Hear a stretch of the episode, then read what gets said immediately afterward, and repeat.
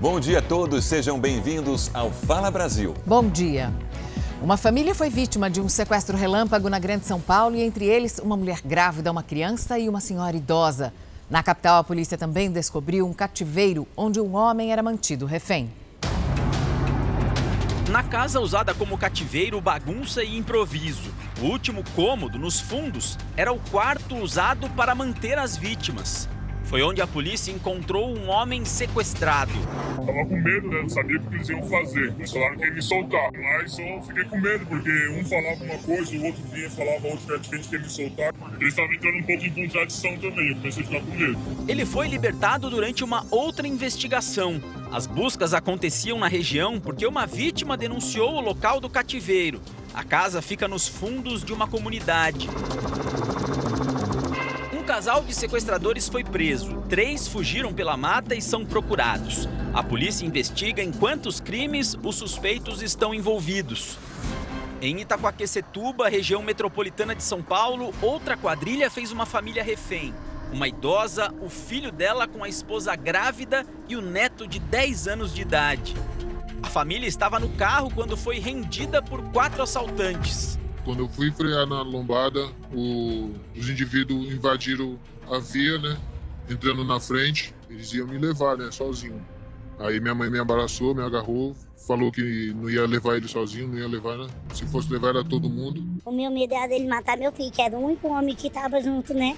Dois criminosos então entraram no veículo e levaram as vítimas para um cativeiro onde ficaram por três horas. Teve um que ficou vigiando a gente com a luz e se levantasse a cabeça, ele dava um gritão, dizendo abaixa a cabeça. Aí eu fiquei com medo, todo mundo ficou com medo. Então olha para nós, abaixa a cabeça, senão nós vamos matar todo mundo.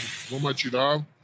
E eu tô com a arma aqui e tá, ela tá carregada. Eu vou, eu vou matar mesmo, todo mundo. Os criminosos tentaram fazer transferências bancárias e empréstimos, mas não conseguiram porque as vítimas não tinham limite na conta. A família só foi libertada do cativeiro quando a grávida começou a passar mal.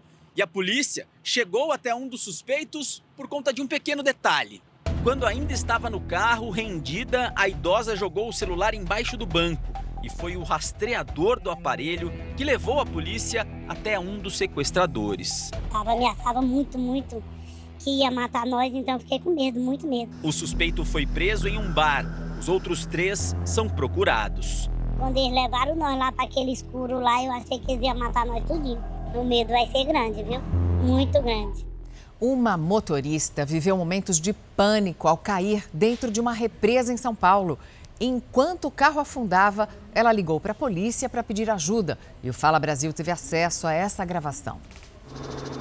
Às margens da rodovia dos imigrantes, que liga a capital ao litoral paulista. Esse é o flagrante do helicóptero da Record TV. Boa parte do carro já submersa na represa Billings. Mesmo apavorada, a motorista conseguiu ligar para a polícia e pedir ajuda. Manda a localização para mim pelo celular. Eu mandei aí, ó, Polícia Militar. Ah, tô mandando. Peraí, peraí. É a única forma de a gente localizar a senhora. Eu tô no carro, ele tá afundando, amor. Ah, senhora, manda, fica calma e manda para mim. Peraí, eu não, eu não sei. Peraí, peraí, peraí. Com o carro dentro da represa, os policiais tiveram dificuldade para encontrá-lo. Por isso, o PM, ao telefone, manteve a calma e orientou a motorista. Se a senhora ficar nervosa, não vai adiantar, senhora. Calma, só manda a localização. Só isso que eu preciso. Aí, a senhora visualizou. É, eu, eu mandei. Eu... Mandou? Oh, obrigado. Ó, já tô mandando um socorro, tá? Mulher tá bom, obrigada. Momentos depois, a mulher de 24 anos foi socorrida e levada ao hospital apenas com ferimentos leves. O carro dela ficou assim. Um caminhão tombou agora de manhã e interditou um trecho da marginal Tietê, em São Paulo. O acidente aconteceu na pista local, perto do Bom Retiro, no centro. Segundo a polícia, o motorista cochilou e bateu contra uma mureta de contenção. O caminhoneiro não ficou ferido e fez o teste do bafômetro, que mostrou que ele não tinha bebido. O caminhão estava carregado com 4 toneladas de fogões. A pista ainda está interditada no sentido Zona Leste. Neste momento, o congestionamento na Marginal Tietê é de cerca de 7 quilômetros, hora do rush e véspera de feriadão. Complicado para o motorista. Os moradores de um condomínio popular em Salvador denunciam que traficantes estão invadindo o local e expulsando as pessoas de casa. Os criminosos estão usando o espaço para vender drogas e estão também alugando os apartamentos para ganhar dinheiro. Em um dos bairros mais populosos de Salvador, moradores de um conjunto habitacional estão de mudança. Não porque querem, mas porque estão sendo forçados. Estamos sendo forçados a justamente a sair, abandonar a nossa residência, abandonar o nosso viver, o nosso, nosso espaço, é justamente por ameaças veladas, por ameaças assim atribuídas por facções criminosas e também é, por pessoas ligadas dentro de movimentos sociais. Medo que intimida. Nosso personagem, que prefere não ser identificado, morava no conjunto desde 2016. Só que agora ele levou a mulher e os filhos para morar em outro bairro. E eles não são os únicos que estão sendo alvo de ameaças. Ao todo, 360 famílias moram no conjunto. Estes anúncios colocados na internet mostram os apartamentos vazios à venda. Traficantes deram prazo de 24 horas para que eles saíssem. Tiveram o pessoal lá embaixo, armado, junto com esse líder de movimento social, falando que a gente teria um prazo para poder largar. E esta venda é proibida. Como os apartamentos fazem parte do Minha Casa Minha Vida, eles são intransferíveis. Os imóveis são para famílias de baixa renda, que pagam até 25 reais de parcela mensal à Caixa Econômica. Só que os criminosos ainda estariam cobrando uma taxa para cada um deles. É possível ver também as construções de casas e de galpões dos homens responsáveis por expulsar os moradores do conjunto. Quem morava no local já denunciou a situação à prefeitura e também à polícia. Entramos com ações é, conjunto Ministério Público Federal aqui na Avenida Paralela, assim também como a Prefeitura Bairro de Cajazeiras a gente protocolou, levou material, provas para justamente que fizesse o deslocamento do pessoal que invadiu essa área comum do conjunto, que é de dentro do conjunto, e ninguém tomou nenhuma medida. E até agora, nem Ministério Público, nem a Prefeitura e nem a polícia comentaram sobre essa falta de segurança na região. Um relatório da ONU alerta que a população mundial está cada vez mais exposta à água contaminada por antibióticos e a situação é tão grave que pode provocar novas pandemias e matar até 10 milhões de pessoas por ano até 2050. Todos os anos, os antibióticos são descartados de maneira incorreta no meio ambiente no mundo inteiro. Além disso, também são eliminados pelo organismo de quem faz uso da medicação. Quando a pessoa toma um antibiótico, ela está num tratamento e toma um antibiótico, parte desse antibiótico vai sair através da urina parte desse antibiótico pode sair através das fezes. O perigo é com os resíduos de antibióticos presentes na água de esgoto. Mesmo com o tratamento da água, uma parte desse resíduo permanece, colocando em risco a saúde da população. Estes micro-organismos resistentes que ficam no meio ambiente podem até causar uma nova pandemia você cria um grupo de micro-organismos que chamam-se aí de super bactérias, né, ou superfungos, que eles ficarão no ambiente, você não terá um tratamento efetivo e automaticamente você pode desencadear um processo de uma pandemia. Esse alerta já aparece em um relatório divulgado pelo Programa das Nações Unidas para o Meio Ambiente. O documento menciona que 90% dos antibióticos são lançados na natureza ainda como substâncias ativas, que acabam parando nos rios e reservatórios. As estações de tratamento não, conseguem é, diminuir isso de uma maneira satisfatória e muitas vezes eles acabam entrando no, nos ecossistemas aquáticos. E não é necessário beber esta água contaminada para se infectar. Basta o contato com a pele. Em 2019, as infecções que apresentaram resistência a antibióticos foram associadas à morte de mais de um milhão de pessoas. Sem uma ação imediata, de acordo com o levantamento da ONU, essas infecções poderão causar até 10 milhões de mortes por ano até 2050. Uma saída para evitar esse cenário é melhorar o saneamento básico. A gente ainda tem no Brasil um problema muito sério que é falta de tratamento de esgoto em grande parte do território nacional. Então, assim, é, locais onde não tem o tratamento de esgoto, muitas vezes esses resíduos são lançados diretamente. Outra iniciativa que pode amenizar o problema é o descarte correto dos medicamentos. A educação sanitária, que é para a pessoa saber onde ela pode destinar corretamente o seu resíduo. E você ter as campanhas que falem, olha, venceu o seu medicamento, você pode levar em tal, tal lugar, que eles darão um destino correto para ele. E uma boa notícia: a cidade de São Paulo teve o primeiro dia sem registro de morte por Covid-19 desde o começo da pandemia há mais de dois anos. Foi no dia 2 de abril. A divulgação só veio agora porque, como o tempo entre a morte e o registro oficial nos sistemas de informação pode levar dias ou até semanas, é possível que algum registro ainda seja feito. O atraso nas notificações pode levar até 15 dias. Subiu para 133 o número de mortos durante a passagem de um tufão nas Filipinas. Vamos até a Ásia com a nossa correspondente Silvia Kikuchi. Silvia, boa noite. A quantidade de desabrigados também assusta, hein? Olá, Sérgio. É muito preocupante. Mais de 42 mil pessoas estão desabrigadas e pelo menos 200 ficaram feridas com a passagem do primeiro ciclone tropical do ano nas Filipinas. Outra situação muito crítica acontece na África do Sul. Quase 260 pessoas morreram por causa de inundações e deslizamentos de terra provocados pelas tempestades. A cidade de Durban, uma das mais atingidas, está irreconhecível. Mais de 6 mil construções foram destruídas. Avenidas e rodovias estão submersas. As tempestades também causaram cortes de energia e afetaram o abastecimento de água para milhares de moradores. O governo mobilizou mais de 300 soldados para ajudar nas buscas por vítimas. E olha, aqui no Japão, acompanhamos a passagem do tufão número 1, que por enquanto está no mar, com rajadas de vento de mais de 200 km por hora e muita chuva. Voltamos ao estúdio do Fala Brasil. Mariana? Obrigada, Sérgio. Silvia.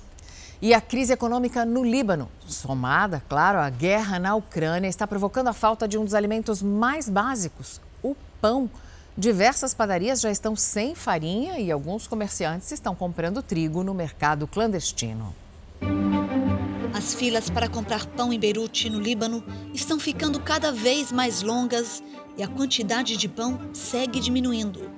Para evitar uma crise, o governo libanês anunciou que vai desembolsar o equivalente a mais de 70 milhões de reais em crédito aos importadores como uma solução temporária para a crescente escassez de pão no país.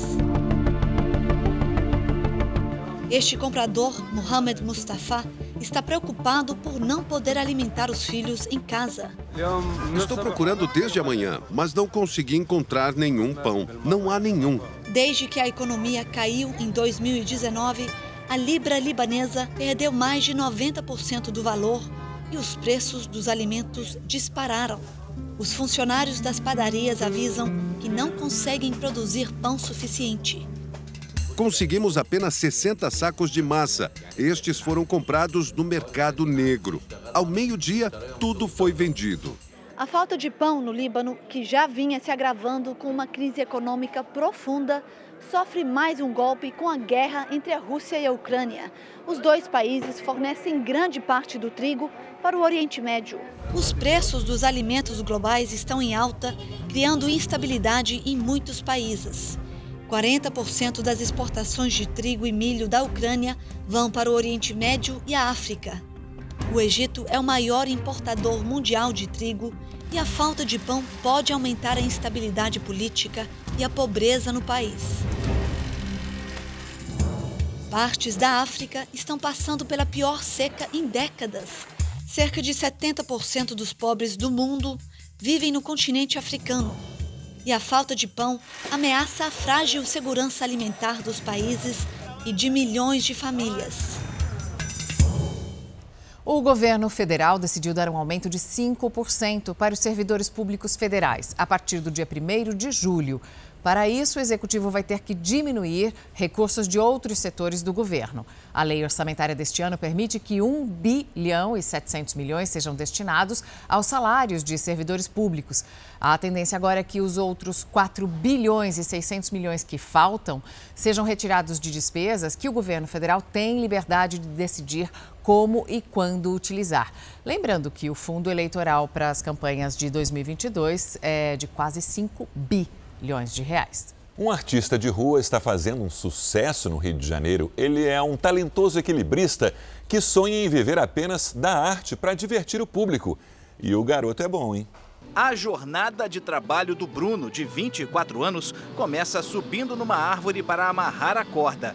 E quando os carros param, ele corre para prender a outra ponta no poste e dar um show. Passo duas horas, três horas e praticamente tenho o meu dia ganho. Dá para tirar aí uns mais de 100 pila mais de 100 reais. São exatamente 53 segundos para preparar o cenário, fazer o show, desmontar tudo e passar o chapéu até o sinal abrir de novo. Ele é o resumo do brasileiro, né? Se equilibrando na corda bamba, fazendo mil coisas ao mesmo tempo para conseguir ganhar dinheiro. Esse é o brasileiro hoje. Deveria ir pro circo, né? Deveria dar um emprego para ele. Acho que ele merece, né? Esse artista era garçom e largou o emprego para se apresentar nas ruas. Há dois meses, trocou São Paulo pelo Rio de Janeiro. Ele sempre praticou o slackline, o esporte com a corda, e ao se inscrever em um concurso em Minas Gerais, conheceu amigos que ensinaram o malabarismo. Quando o sinal de trânsito fecha, o Bruno começa a colocar toda a técnica em prática. E esse trabalho tem um diferencial: é que ao mesmo tempo ele está ensaiando para uma audição da Escola Nacional de Circo.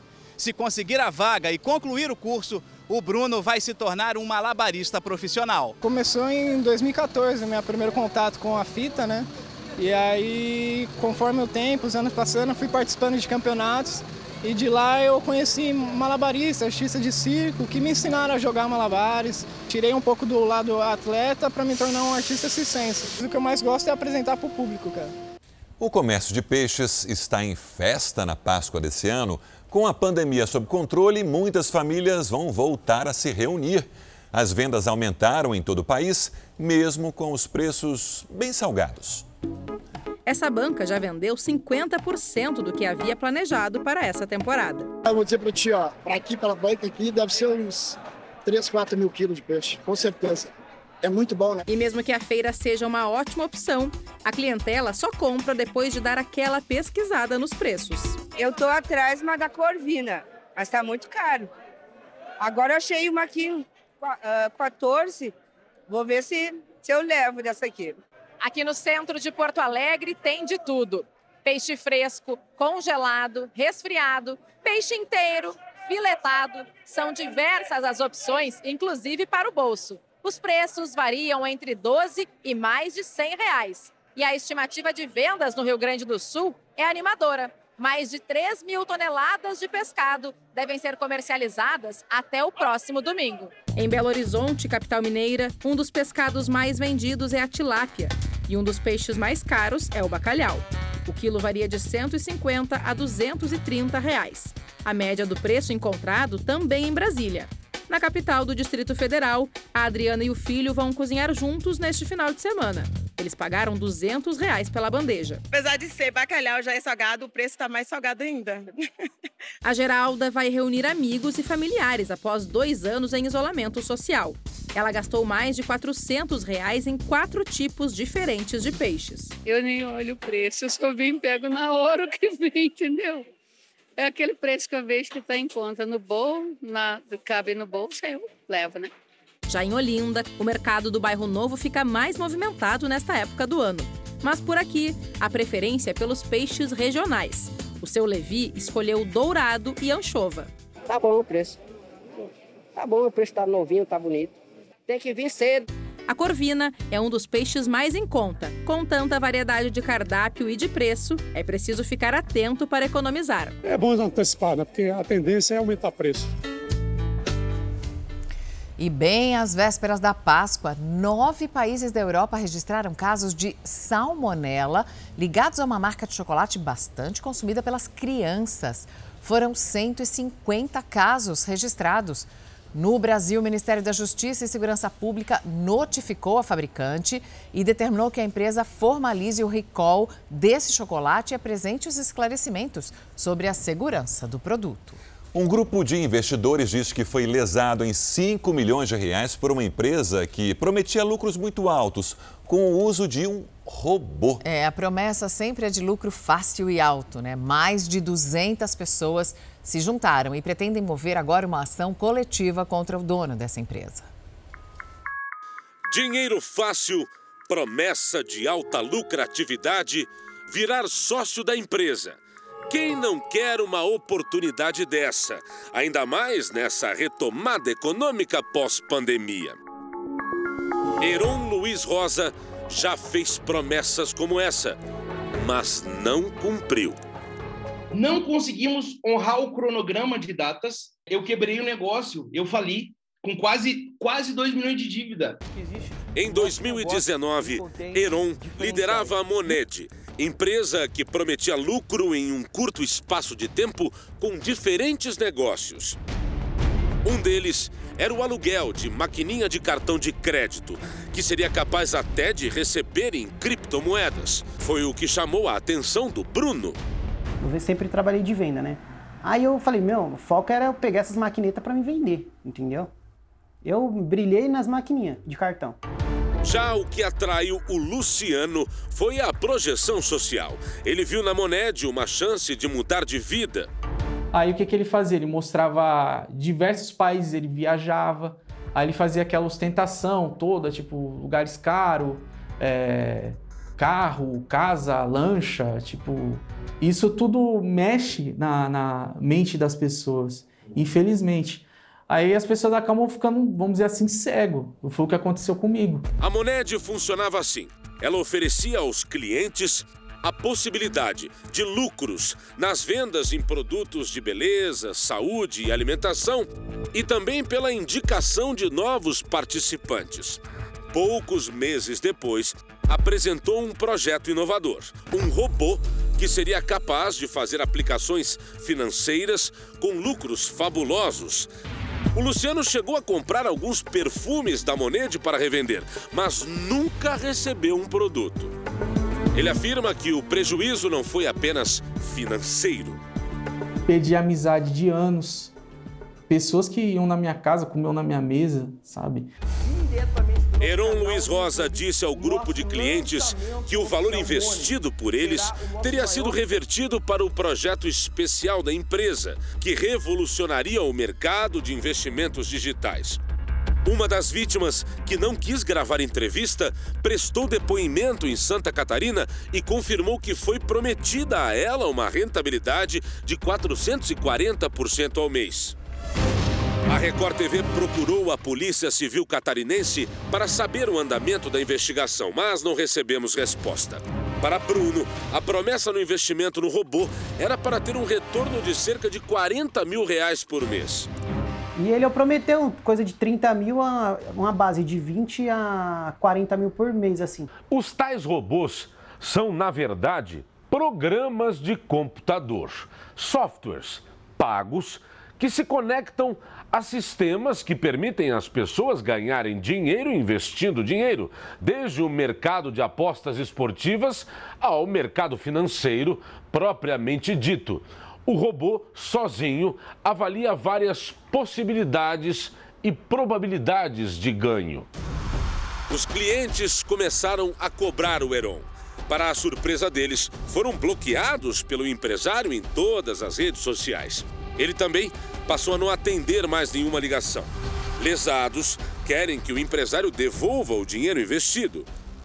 Não tinha nenhum retorno, nenhum feedback, dava um feedback muito agressivo, é, em tom de ameaça também às vítimas.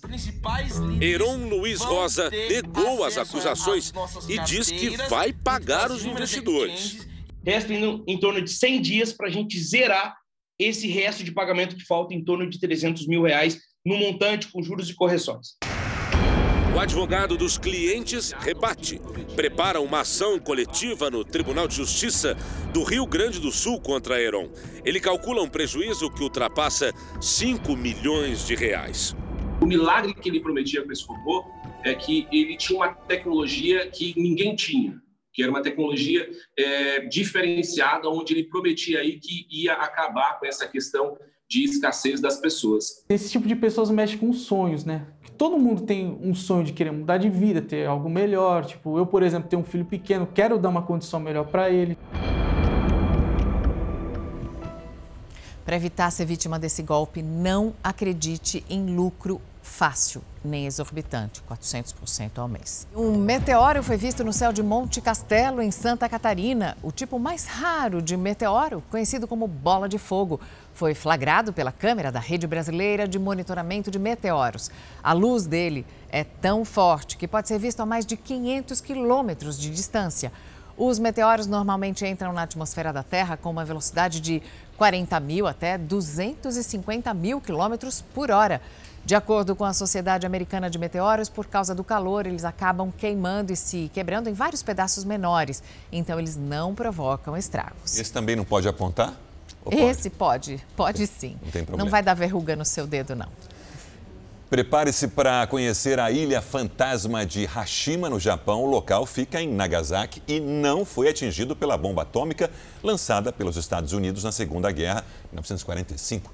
A ilha abrigava uma mina de carvão e já foi até cenário de filme 007 Skyfall. Hoje virou ponto turístico, mostrando todas as casas, prédios e as instalações abandonadas. Depois de percorrer 19 quilômetros de barco desde o porto de Nagasaki, a terra começa a surgir. De longe, parece um navio de guerra abandonado. De Hashima saía boa parte do carvão usado para alimentar usinas termoelétricas. Mas à medida em que o Japão começou a diminuir esse tipo de fonte de energia, os moradores, aos poucos, foram embora. Lembro que a gente brincava de esconde-esconde e era impossível encontrar meus amigos, diz este ex-morador do local. Não é por menos, no limitado espaço de 160 por 480 metros, viviam aglomeradas 5.200 pessoas. Hashima chegou a ser considerado o lugar mais densamente povoado do mundo. Esse ex-operário conta que a umidade do ar na ilha é de 90% e que a poeira do carvão grudava na pele. Abandonada desde 1974, as ruínas da cidade viraram atração turística. Atualmente existem excursões de barcos que partem diariamente do porto de Nagasaki até a ilha. O local, que já fez parte de novelas, filmes e videoclipes, foi escolhido como Patrimônio Mundial em 2015. Exposta à umidade intensa e a tufões, as construções foram se deteriorando com o tempo. Durante 40 anos, Hashima esteve fechada ao público, o que aumentou ainda mais a atmosfera de fascínio e mistério que toma conta do local. Eu passo esse roteiro, Mariana. Quando você vai lá, eu fico em Tóquio mesmo. Tá? Eu adoraria conhecer. O Fala Brasil termina aqui. Um bom dia para você.